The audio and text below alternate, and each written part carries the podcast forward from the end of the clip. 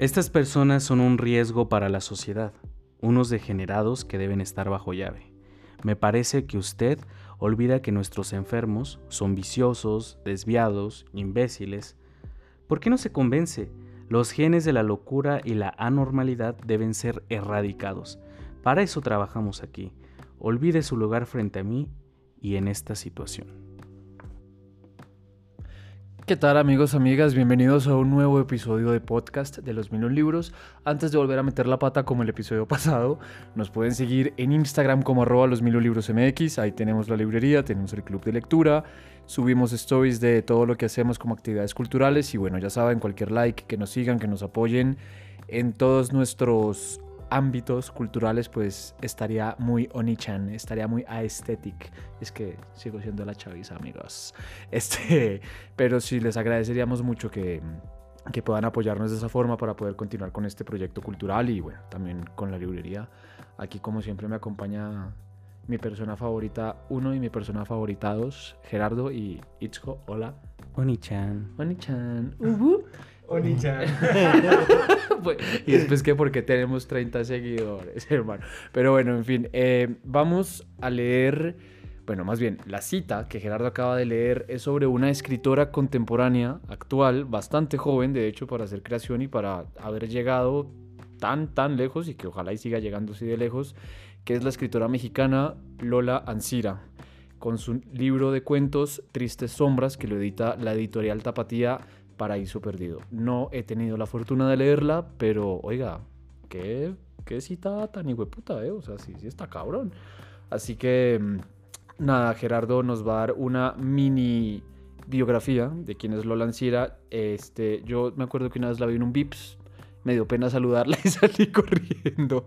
Pero sí es bastante joven. Tú siempre sales corriendo. ¿Verdad que sí? Sí, es bastante joven. Te da la carretera. Para, para, hacer esa creación tan, tan espectacular. Pero bueno, ¿qué más? ¿Quién es Lola Ancira? Eh, pues fíjate, o sea, tampoco es que haya como muchos datos porque pues es una eh, autora que todavía sigue produciendo su propia biografía. No, sigue escribiendo, sigue publicando, pero es muy interesante, es uno de los grandes talentos mexicanos que tenemos. Lola Ancira eh, nace en Querétaro en 1987.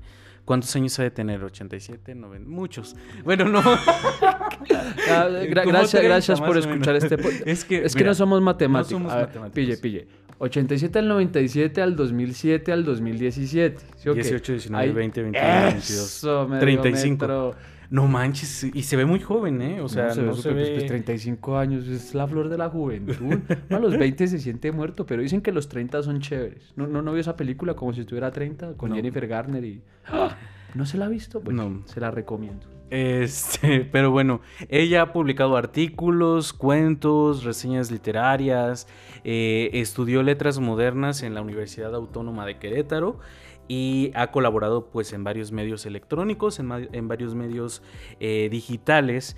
Sus cuentos están incluidos en varias antologías, en varias revistas, y ustedes lo pueden buscar. Y pues bueno, así como rapidísimo, fue becaria del FONCA, eh, una institución que pues es eh, para estimular a los jóvenes y creadores y creadoras y a la Fundación de las Letras Mexicanas. Les digo, es muy joven, ustedes la pueden encontrar en redes sociales, en Facebook, en Instagram, en Twitter. Y lo interesante de ella es que tiene como un aura muy gótica, ¿no? Un aura. Aura. Un aura muy, muy, muy gótica, ¿no? O sea, se viste de negro, parece una tituba. Hablando de Tito. Es tatuada, tiene gran parte del cuerpo tatuado. Qué dolor. Justo eh, nosotros cuando eh, éramos universitarios, bueno, yo todavía soy universitario, pero compa el fósil. Eh, tuvimos una clase con ella porque con la doctora Alejandra Mato. ella da un seminario de literatura, daba un seminario de literatura fantástica y justo cuando estábamos revisando algunas escritoras contemporáneas fue ella, Lola Ancira, y eh, otra escritora que ahorita se me va el nombre, ¿cómo se llama? Iliana Vargas. Que digamos que son esas escritoras que están eh, inmiscuidas dentro como de eh, la poética fantástica, lo, la, literatura de, lo, de, la irrealidad, como lo... Lo gótico también. Lo gótico. Fíjate que justo eso se me hizo muy interesante porque yo ya le tenía muchísimas ganas a Tristes Sombras, ahorita ya vamos a ver, eh, es un libro de cuentos que habla sobre pues las personas que habitan la Castañeda y Lecumberri. Ahorita vamos a adentrarnos ahí. Pero fíjate que yo pensaba que iba a tener como una aurea fantástica, ¿sabes? Hace que iba a ser eh, mágico el asunto, irreal, no sé, pero creo que es un libro muy realista, muy interesante, pero que también escarba mucho como dentro de la psicología de sus propios personajes porque nos hace entender cómo estamos ahí. Ahorita ya vamos a hablar un poco de eso. Pero pues fue muy interesante, ¿no? Tenerlas allí en la clase, que nos contaran un poco de, su historia, de su vida. Son muy, este, muy accesibles y pues nada, les recomendamos su literatura y vamos a hablar. Eh, ahorita David nos va a dar un brevísimo también eh, panorama de lo que es las, la Castañeda. Eh, gracias. Sí, en efecto, no, es, es una gran autora y además como persona se ve que es súper, súper, súper amable. Y afortunadamente pudimos conversar un rato con, con Lola y pues sí, también gracias a, la profe Amato por, por darnos ese espacio.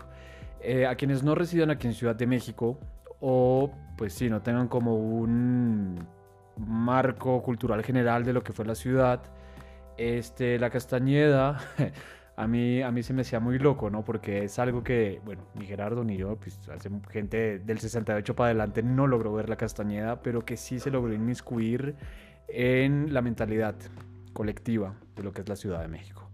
Eh, la Castañeda fue una hacienda muy importante por parte del señor, ¿sabe quién? Adivine.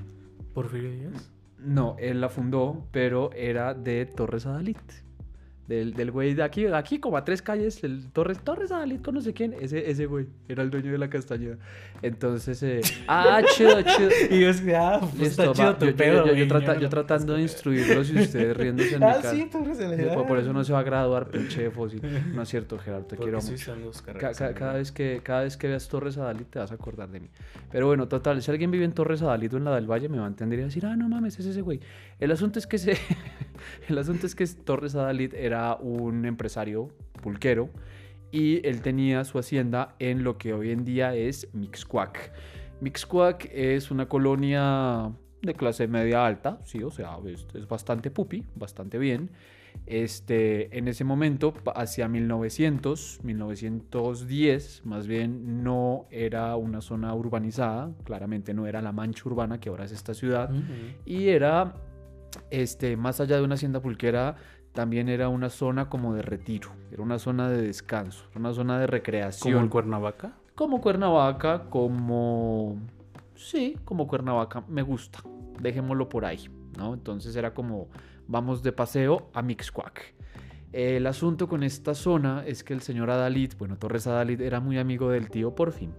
Y entonces el tío Porfi le dijo, oye, necesito un lugar en donde poder internar a una serie de enfermos, que bueno, ya hablaremos en torno a la enfermedad del capitalismo, las lógicas de progreso, que son cosas bien interesantes. Y a Dalit le dijo, bueno, sí, pues nada, te presto mis terrenos, te presto la hacienda Castañeda para que puedas internar a toda esta serie de personas. Pensemos que en ese momento no estaba la figura como tal de un manicomio, ¿sí? la que a veces es muy caricaturizada, pero que sí existió en la realidad, sino que se tomó como una casa de reposo. Lo que sucede es que la Castañeda se funda en 1910 y eh, nace, como les digo, como esta pequeña casa de reposo para gente de plata, porque efectivamente la Castañeda no era para cualquier persona, sino era para personas de alta alcurnia. Pero el problema es que en 1910 llega la Revolución Mexicana. Con la Revolución Mexicana el país se pone patas arriba, el tío Porfi se va de pues se va de, de, de, México, termina en Francia, etc, etc, etc, y el país entra en un conflicto bélico que dura muchísimos años. Lo que sucede a continuación es que durante los años siguientes, aproximadamente unos 10 años aproximadamente, la Castañeda sí opera y la Castañeda sí es eh, un centro de reposo en donde hay una importancia en general, pero poco a poco empieza a desmantelarse. La razón es que al haber guerra en un país, al haber conflictos bélicos en un país, pues a nadie le importan los enfermos mentales, ¿verdad? Porque ahorita nos estamos centrando pues en matarnos unos con otros.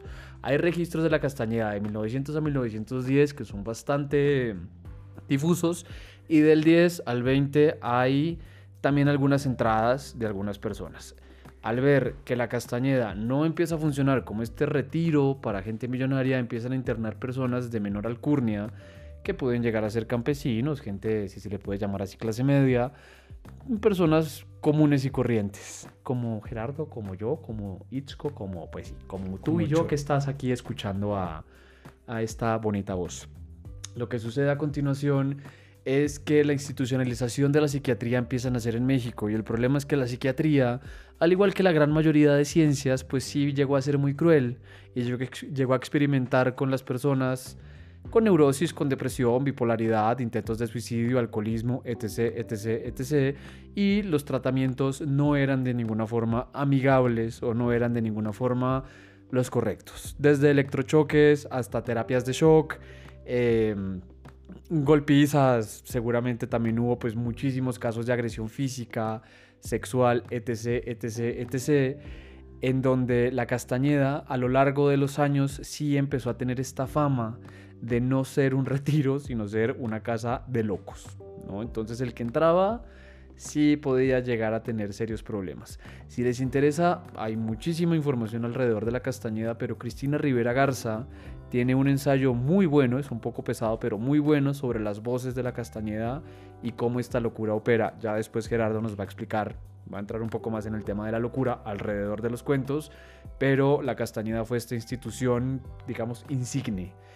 Hasta el 68 la Castañeda opera ya las cosas estaban muy debilitadas, no se sabía cómo se iba a mantener la castañeda. La medicina ciertamente también avanza y ya empieza a ser un poco más humanitaria.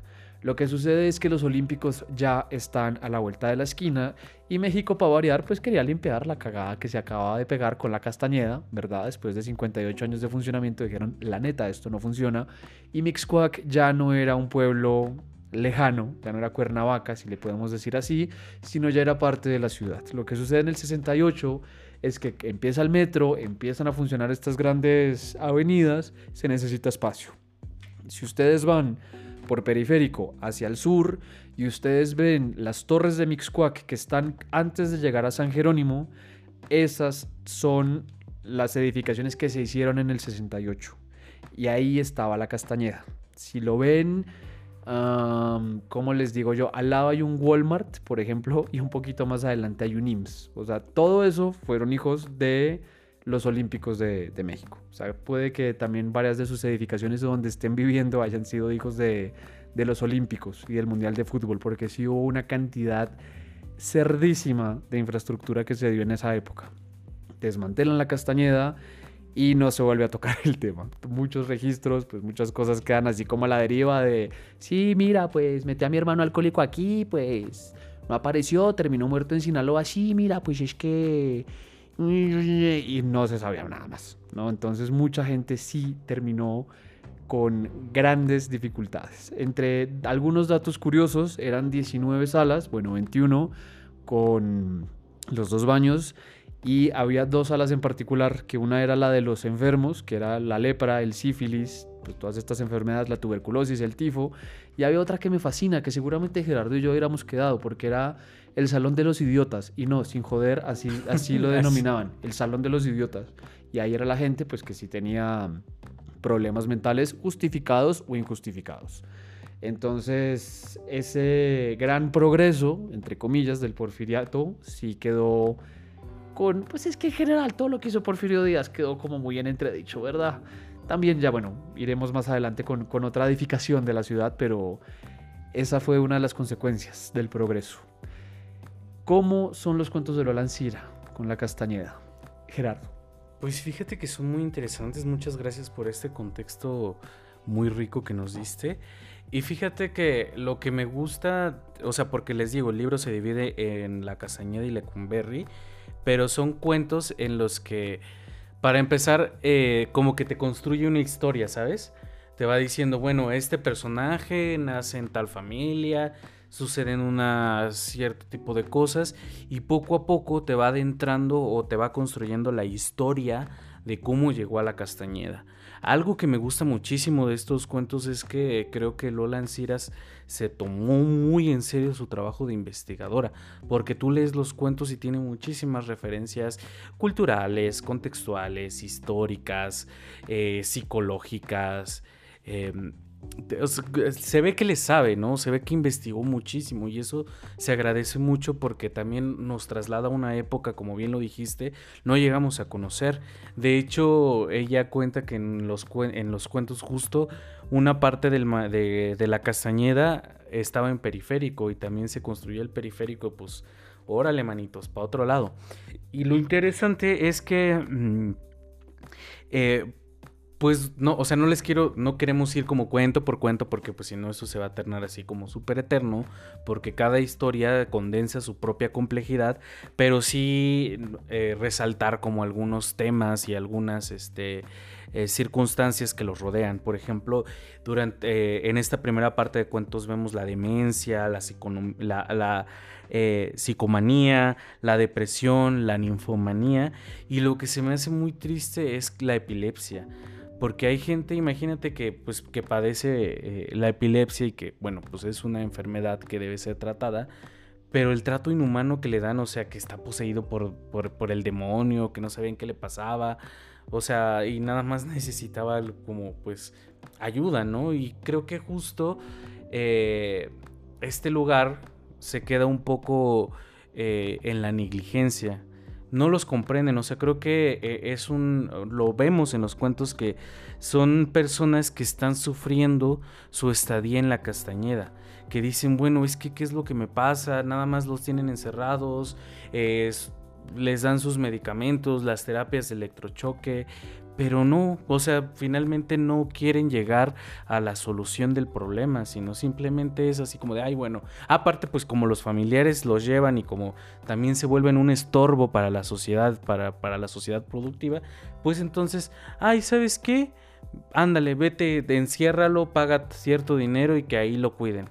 Y pues a veces los familiares también se desentienden, se pierden y pues ellos se quedan en, el abandono pues, eh, completamente, ¿no? Eh, sufren de desnutrición, de enfermedades, ya David eh, lo mencionó, de enfermedades parasitarias, sífilis, lepra. Eh, y lo interesante es que mucha gente cuando ya está dada de alta, adivina qué pasa. Recaen. No, pues es que no, ¿a quién tienen en el mundo, sabes? A Jesús. A nadie. este güey. Bueno, claro, porque además es loco, es, cierto lo que usted dice porque ya en la sociedad están tratados de locos. Entonces ya no mames, pues yo va a tener en mi casa un pinche loco. Sí, sí, claro. No, y entonces pues hay como una cierta estigmatización del loco, ¿no? Claro. Entonces es así como de, ah, pues vete para allá, no te quiero, y entonces ellos mismos se ven obligados a regresar al manicomio, ya sea como trabajadores, cuidadores, veladores, o sea, ahí están, porque nadie más los... y también porque de alguna forma lo que me gusta mucho de estos cuentos es que hay como una cierta representación de la vida cotidiana, de las personas que viven ahí, las personas que trabajan ahí. Recrea un ambiente completamente interesante la Lola Ancira. Y eh, justamente esta parte de que salen, pero como no, ya no tienen una, un lugar en el mundo, regresa. Me recuerda mucho, ustedes creo que ya leyeron el cuento del árbol de Elena Garra, de Elena Garra, de Elena Garro. Eh, Elena Pezuña. De cuando está, es de esta señora campesina que comete un asesinato, la meten a la ah, cárcel y ahí siente que está en el paraíso porque pues está con sus amigas, está con sus iguales y de repente la sacan y ya no encuentra, está desubicada completamente.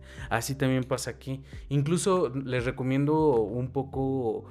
Eh, bueno, en, esto es en el caso de la cárcel, pero Kenia Cuevas, una mujer trans, eh, narra en un, justo en un podcast cómo ella en, el, e, e, en la cárcel encuentra a sus amigas y a mucha gente que le ayuda, ¿no? Una comunidad. Y así también pasa aquí y así también lo representa la Lola Ancira. Porque estos personajes están en la extrema marginalidad y precariedad de la sociedad. Al Estado y a la sociedad no les interesa atenderlos porque son un estorbo para la productividad. Para, Foucault ya decía, a, la sociedad no le interesa, digamos, entender a los locos, sino corregirlos para que sean productivos. Porque una persona que no produce, pues es un estorbo para el capital, para el capitalismo.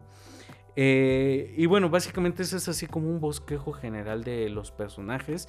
Me agrada mucho porque tiene una investigación muy seria. Trata de llegar como a los este. Al, lugar más recóndito de la psicología de los personajes para tratar de entenderlos. Conocemos mucho el país. Es, son cuentos donde realmente vas a conocer. Y es lo que me gusta. Eh, y bueno, como les decimos, está dividido en dos partes y aquí el querido David nos va a hablar también de otra institución, eh, algo eh, espeluznante que es Lecumberri. Sí, pues bendito sea mi Dios que vivimos en esta época. Manes y mi hijo me dice, quiero estudiar latinoamericanos. Pues sí, yo también lo encierro en la castañeda. O sea, sí, hijo de puta, quiero estudiar teatro. ¿Y para qué, mi hijo? Pues váyase allá con los loquitos. Terrible, terrible el problema de la reincidencia. Y es un problema que sigue siendo real. O sea, sin joder, sigue siendo real. No solo en los manicomios, sino en las cárceles. ¿Qué, no, ya, perdón. Es que algo, se me olvidó comentar algo súper importante que también lo retrata de una manera te destroza el corazón. Porque es que justo, ¿no? Eh, todos los cuentos hablan, ¿no? De la historia de la Castañeda. Es la historia del edificio, de su contexto y de los personajes. Pero al final justo cuando empiezan a ver estos cambios que ya nos dice David, todo lo que pasaron, o sea, cuando ya están desalojando a, a, todos los enfermos. habitantes. Ay, no, qué, qué dolor, porque, o sea, ¿cómo les dices a las personas que básicamente, aunque esté bien culera su casa, que se tienen que ir y no conocen, o sea, tampoco les dan razones, sino que agarran, abren camionetas, se los llevan y todos se quedan así como de qué pedo, a dónde me llevan, que no sé qué. O sea, es muy triste ese retrato que hace. A riesgo de spoilear. O sea, Zuliga mencionó, ¿se sabe en la vida real qué? ¿A dónde los llevan? Eh, mencionó, no me spoile. Sí. Ok. Y, en la ficción también. Nice, nice, nice. Qué picado. Muy bien, muy bien. Pues sí, ahora vamos a hablar de Uy, vamos a hablar de Lecumberri. Eh, a quien no ha ido a Lecumberri, oiga, diríamos de dar tours por la ciudad, marica. En vez, de, en vez de ir a Coyoacán en esos carritos imbéciles, así, miren, ahí está el Palacio de Lecumberri. Eh, vamos a comer migas en Tepito. No, no, no, Tepito no, porque ya está muy gentrificado. Ahora ya se llama Reforma Norte. Ay, no mames, sí, es cierto que yo, yo alcancé a vivir en Condesa del Sur. No sé si hijo de puta. En fin, un día estos tenemos que venir aquí a golpear gringos. No, no es cierto, no es cierto. Pero Itzco dice que sí, yo voto que también. Pero bueno, sí, no, no, de verdad, eh, me parece chévere. Después va a aparecer la Condesa del Oriente y... Sí, todo la Ciudad Condesa de México es la Condesa. Exacto, todo, sí. Pero bueno, total, Lecumberri a quien no haya ido, y fuera de chiste que arquitectónicamente es un lugar precioso, porque además como el Porfirio, como el tío Porfio estaba tan obsesionado con los franceses, la arquitectura es preciosa. Ya después uno empieza a verle Cumberry como una cárcel y uno dice, ah, no ma, qué cosa tan tétrica. Si ustedes van a San Lázaro, a la estación San Lázaro, o van directamente en el Metrobús, hay una estación que se llama Archivo General de la Nación. Lecumberri, las ironías de la vida. Lecumberri ahora es el Archivo General de la Nación. Es bien interesante Lecumberri porque nace, nace no, bueno, se funda el 29 de septiembre de 1900 de la mano de pues el tío Porfi y otros tres cabrones pues que eran los arquitectos. Lo interesante del asunto es que si ustedes ven en Google Maps, porque pues quién sabe, ustedes nos están escuchando desde qué sé yo, Nueva Zelanda, y pues no se pueden costear el viaje. Si ustedes ven Lecumberri, ustedes van a ver que en el centro de Lecumberri, en el plano de Google Maps, hay como una especie de estrella. Esa estrella no es de gratis, amigos. Hay un señor muy horrendo que el día que descubra dónde está su tumba voy a bailar sobre su maldita tumba, que se llamaba un filósofo liberal Jeremy Bentham. Y Bentham inventó un sistema de castigo absolutamente eficaz, pero terrible, que se llamaba el panóptico. El panóptico básicamente es que hay una torre centrada en el techo de las cárceles y esa torre le permite ver al guardia o le permite ver a los castigadores, a los ejecutores, bueno, sí a la policía, dejémoslo ahí. A los represores. A los represores, gracias. Ver en su totalidad 360 grados lo que están haciendo los presos, lo que están haciendo los reos. Esto no únicamente funciona en cárceles, esto funciona en las escuelas, esto funciona en los hospitales, esto funciona en muchos otros sistemas de jerarquización que pues claramente se refinan más y cada día se sistematizan de mejor forma, pero originalmente eso es lo, así funciona el panóptico. Entonces ustedes lo ven es una estrella en donde el guardia puede disparar en cualquier ángulo y puede ver absolutamente todo lo que ve. Es una cosa terrorífica. Antes se llamaba panóptico, ahora se llama Amazon, ¿verdad? Porque ahorita que hable de sillas rojas, la puta madre que me va a salir algo de sillas rojas en Amazon. Pero bueno, así funciona esto. Y, y por eso queremos mucho aquí al tío Foucault. La Castañeda funciona originalmente para albergar a unas 800 personas. Curiosamente tenían que ser unos 500 hombres, unas 180 mujeres, era mixto, yo no sé a quién se le ocurrió esa gran idea, y también había una fracción o un ala que era para jóvenes menores de 18 años. Es decir, no, Lecumberri. Entonces ahí querían que esa cárcel fuera una cosa como mixta, como medio extraña, que también estaba a las afueras del país, del país afuera, a las afueras de la ciudad, y se convirtiera como en esta gran cárcel, modelo uno del progreso y dos, pues de un modelo disciplinario completamente autoritario, pues como lo fue el de Porfirio Díaz. Y los atiendo de a uno al que le guste Porfirio Díaz porque era un cabrón. Pero bueno, el asunto es que Lecumberri empieza a ser esta cárcel en donde meten a todo el mundo, entre otras cosas, si hay datos curiosos de Lecumberri, hay un montón eh, de famosos. William Burroughs, el papá de la generación Beat, estuvo 18 días en Lecumberri. José Revueltas estuvo muchísimo tiempo en Lecumberri. Álvaro Mutis, amiguísimo de Rulfo y amiguísimo de mm, Gabo, estuvo en Lecumberri. Eh, ¿Quién más estuvo en Lecumberri? Ayúdame, Gerardo. Juan Gabriel estuvo en Lecumberri. También estuvo en Lecumberri. Este, un montón de gente. ¿Sabe también quién? ¿Quién? El estrangulador de Tacuba. Ese güey también. Me está dando el avión y si sabe quién es ese cabrón. Sí. O sea, ese man que fue muy famoso porque según se reincidió en el país, bueno, en la sociedad y no sé qué. O sea, hubo muchísima, muchísima gente que estuvo ahí por fines políticos, religiosos, morales, etc, etc, etc. Entonces, al haber toda esta serie de gente famosa en Lecumberri, vuelve y juega a partir de la memoria colectiva de la ciudad y a partir de los testimonios que se dieron de Lecumberri, sí se empezó a decir que Lecumberri no solo era una cárcel, sino una cosa verdaderamente espantosa. Por eso hay gente pregúntenle a sus papás, abuelos, tíos, amigos, qué sé yo, eh, que se le dice el Palacio Negro de Lecumberri, por toda esta serie de historias que hubo en torno a, pues, pues sí, a esta edificación. Lo que sucede a continuación en Lecumberri es que el índice delictivo empieza a ser mucho más grande porque además empiezan a encontrar cualquier excusa tonta para encerrar a la gente y para decir, pues no, pues mamaste, te vas para Lecumberri. Y el problema es que empieza a haber una sobrepoblación en las cárceles. Vuelvo y juega. Esto es algo que no es de hace 50 años. Esto es algo que sigue sucediendo y que es un problema de salud pública que hay que empezar a discutir. Porque las cárceles tienen que reformarse. No pueden funcionar como centros penitenciarios, sino tienen que funcionar como otros centros de reinserción social. Que como les digo, pues Lecumberri claramente no pasó. Lo que sucede en los últimos días de Lecumberri, desconozco la verdad y si se los debo, Gerardo ahorita me va a colaborar, cuando se cerró Lecumberri y cuando se volvió el Archivo General de la Nación. Gerardo no, va a buscar en Wikipedia. Gracias, Gerardo. Te amo mucho. Eh, entonces, hay muchas cartas de parte de los directores de los centros penitenciarios en donde le confirman a los presidentes o a los mandatarios es que la corrupción está a tope, la sobrepoblación en Lecumberri ya no puede más y en cualquier momento esto va a ser una bomba de tiempo. Es que aparte es un terreno muy chiquito, Claro, ¿no? no, ustedes lo ven y en ese entonces era un terreno completamente miniatura, las cárceles que uno ve hoy en día. Entonces sí, era muy pequeño para tan poquita gente. Creo que Porfirio Díaz no entendió que exponencialmente la población iba a crecer y la cosa se iba a poner más compleja. El asunto es que Lecumberri se cierra y como les digo, paradójicamente, ahora es el Archivo General de la Nación. Ustedes pueden ir, supondré que está de lunes a viernes abierto, pueden hacer investigación y fuera de chiste está chévere porque también hay retratos, retratos, también hay visitas guiadas de Lecumberri, no solo de la cárcel, sino también cómo se convirtió en el Archivo General de la Nación. Dato curioso, el Archivo General de la Nación de la Ciudad de México es uno de los más antiguos de América, entonces sí se preservan documentos bastante importantes en El acto de la independencia. Sí, bueno, más allá de estos grandes tratados, sí debe haber cosas bien interesantes. Así que básicamente ese es Lecumberri, nuestro querido productor. Gracias, Itzko, por eso te amo.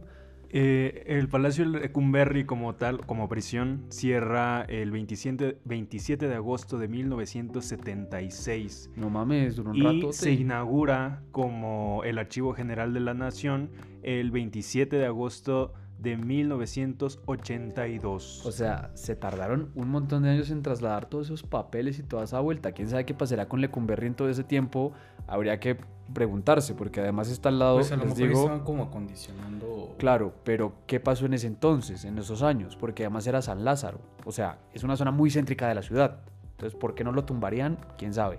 Pero, pero sí es muy bonito Lecumberri. O sea, Por eso. dejando que, por Pues ser por bonito, no la tomaron. castañeda era bonita. ¿Usted no ha visto fotos? Es bonita. Pero digamos que Lecumberri no estaba como en una zona.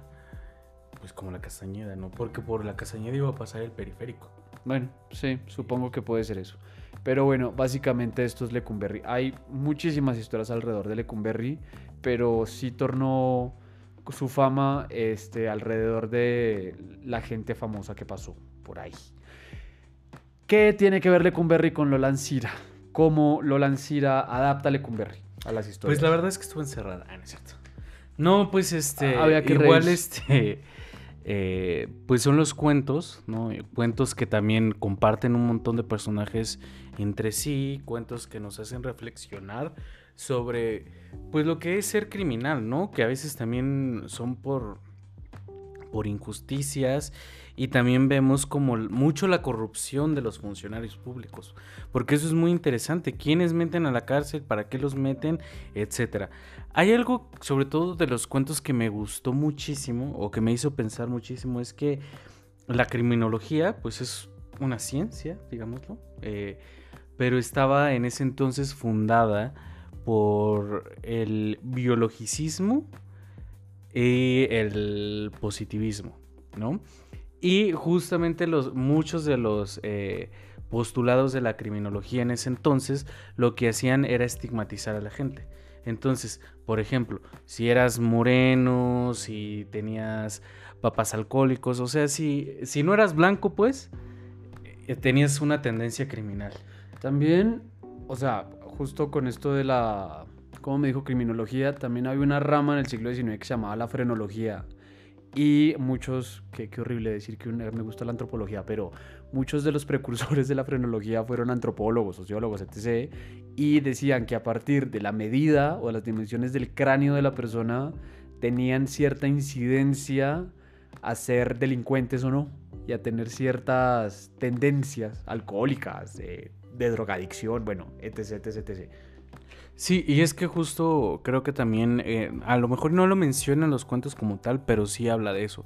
O sea, de que hay como un cierto fenotipo de la gente que decir, "Ah, si tienes la nariz chata, tiendes a ser este criminal, ¿no? Y entonces la gente se queda así de, güey, pero sí que yo como que no sé qué, o sea, hay una estigmatización muy fuerte del cuerpo y de decir, güey, eres así, eres criminal y que no sé qué. Cri, cri, criminal. Tu estilo, tu flow. Le sabe, le sabe. Y lo que justamente, ¿no? O sea, perpetúa el racismo, la dominación de cierta clase. Y eso es muy interesante cómo lo logra plasmar esta Lola Ancira en, en los cuentos, que es muy interesante porque aparte, eh, pues también la vida de un criminal es igual, bueno, no es igual, pero las condiciones en las que vivían en Lecumberri eran casi, casi las mismas que en la Castañeda, ¿no? Eh, vivían, pues, eh, con mucha pobreza, pobreza eh, con mucha marginalidad, eh, no los entendían, el Estado no quería hacer nada más que castigar, ¿no? Eh, uno, otro también de los cuentos que me interesó muchísimo que se llama La venganza de Marfil.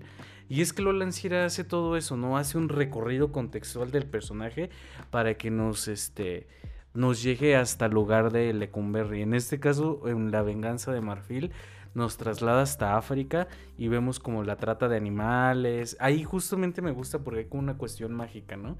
Entonces es muy chistoso porque aparte nos logra, nos logra ver la dimensión compleja de la comercialización de estos animales, de los elefantes y el marfil, porque dice, no sé, eh, ellos cazan a los elefantes, les quitan sus cuernos, los entregas y al a lo mejor a ellos les pagan, no sé, Colmillos. colmillos, perdón, esos cuernos. Este muchacho, usted- usted perdió biología, ¿verdad? Sí. Mm, se nota. Menos No, no mal es que cierto. estudió teatro, marica, porque... Señora, ¿Su perro por qué tiene cuatro patas? Porque es un perro. Ah, sí, sí, sí, sí, sí, sí. Sus cuernos. Bueno, eh, por ejemplo, ellos lo venden, no sé, en mil dólares, ¿no? Por decir una frase, que es muy, a lo mejor para ellos es mucho porque viven en, en la pobreza, pero ellos los venden a comerciantes y los comerciantes lo que hacen es vender ese, e- e- ese colmillo a miles y miles y miles de dólares, ¿no? Entonces ellos pagan una mínima cantidad para a lo mejor y ellos viven bien por mucho tiempo, pero los ganones son los otros, ¿no? Y quienes lo compran, las familias así todos pudientes. Pero lo interesante de ese cuento es que, eh, digamos que cuando hay como una cierta, un cierto mito en África, que cuando sucede eso, el colmillo queda, digamos, embrujado, de cierta forma. Y entonces lo que empieza a pasar es que tallan el colmillo y hacen como una daga, y esa daga está maldita, ¿no? Y entonces así... No mames. está así como de con o- empieza como el deseo de venganza de decir tengo esa daga o bueno ese como cuchillo y lo que hace es como abre cartas se llama eh, matar a la gente y pues por azares del destino llega a México no y empieza eh, a circular dentro de unos funcionarios todos corruptos que están inmiscuidos en las drogas que eh, en en la trata de blancas creo que también y está muy chistoso cómo opera como ese factor mágico dentro de Wow. esa eh, e- ese cuento. Otro de los que me gustaron, porque les digo, tienen como la misma estructura un poco que eh, los cuentos de la Castañeda. Otro es de una, eh, una mujer trans, una chica trans en, también ahí en, la, eh, en que es muy interesante porque empieza a hablarte como de todas este, estas dinámicas que hay en la prostitución, de que por ejemplo hay como una madrota ahí, de que a quién tiene que pagar, a quién le tienen que pagar y como la violencia también que hay dentro de las cárceles. Bueno, del- de, Lecumberri en ese entonces. Y es muy interesante, o sea, eh, les digo que también comparten como estas, estos personajes. Vemos mucha, mucha, mucha corrupción en Lecumberri. Y pues es un edificio que también tiene muchísima historia.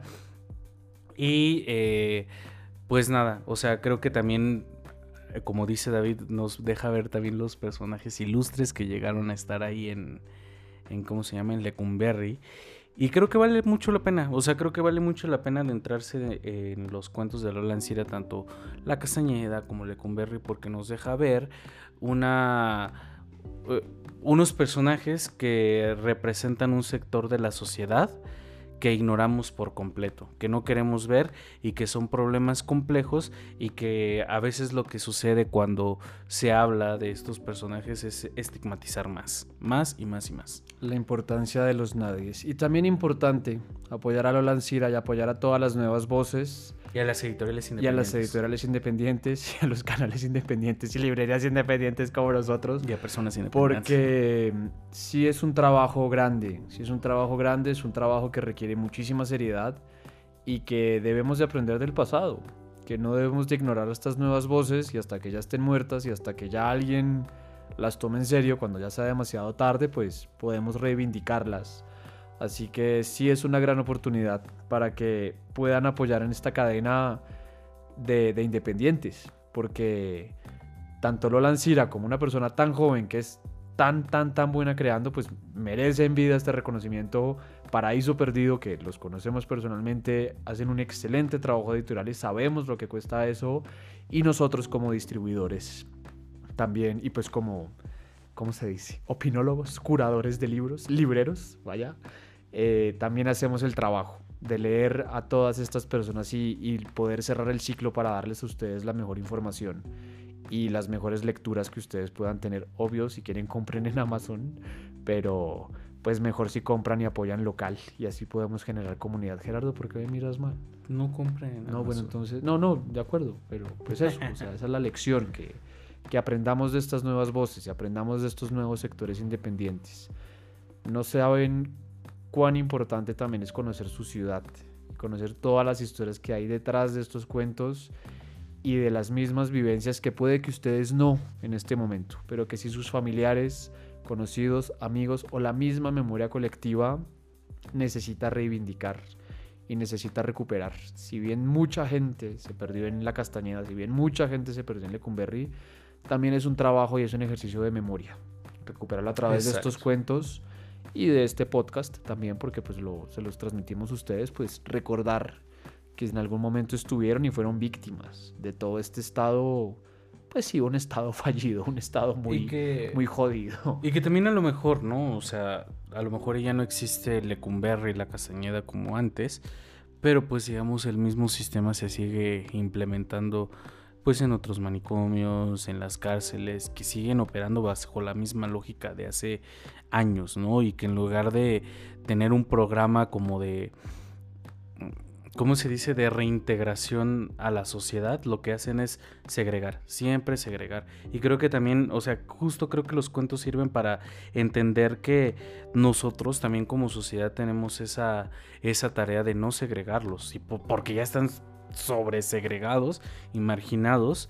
Una persona que sale pues, de un manicomio, de la cárcel o, como sea, y nosotros también como sociedad tenemos eh, la tarea de pues de informarnos, ¿no? Y de no dejarnos llevar por estigmatizaciones. Y yo creo que eh, leer los cuentos de Lola Ancira, Tristes Sombras, nos ayudan mucho a entender el proceso por el cual atraviesan estas personas que sufren ahí adentro, ¿no? Porque pues finalmente uno que comete un crimen, pues eh, no es, o sea, creo que es muy simplista decir, ay, sí, es un maldito criminal y que no sé qué, y ya que se pudre en la cárcel, porque finalmente estamos, este, incrustados en una serie de relaciones sociales que obligan a esa persona o un contexto que influye a esa persona para ser así.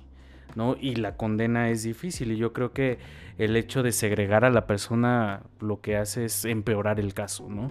Y a nosotros tapar el dedo con un sol. Totalmente de acuerdo. Ah, Así tapar que- el sol con un... Hoy, hoy- hoy- hoy- hoy- hoy estás, pero fino Tapar con el las sol palabras. con un dedo. ¿Ya lo dije bien? Otra vez. Tapar el sol con un dedo. Muy bien. eh, Ya. vamos a hacer votación interna o también ustedes pueden participar.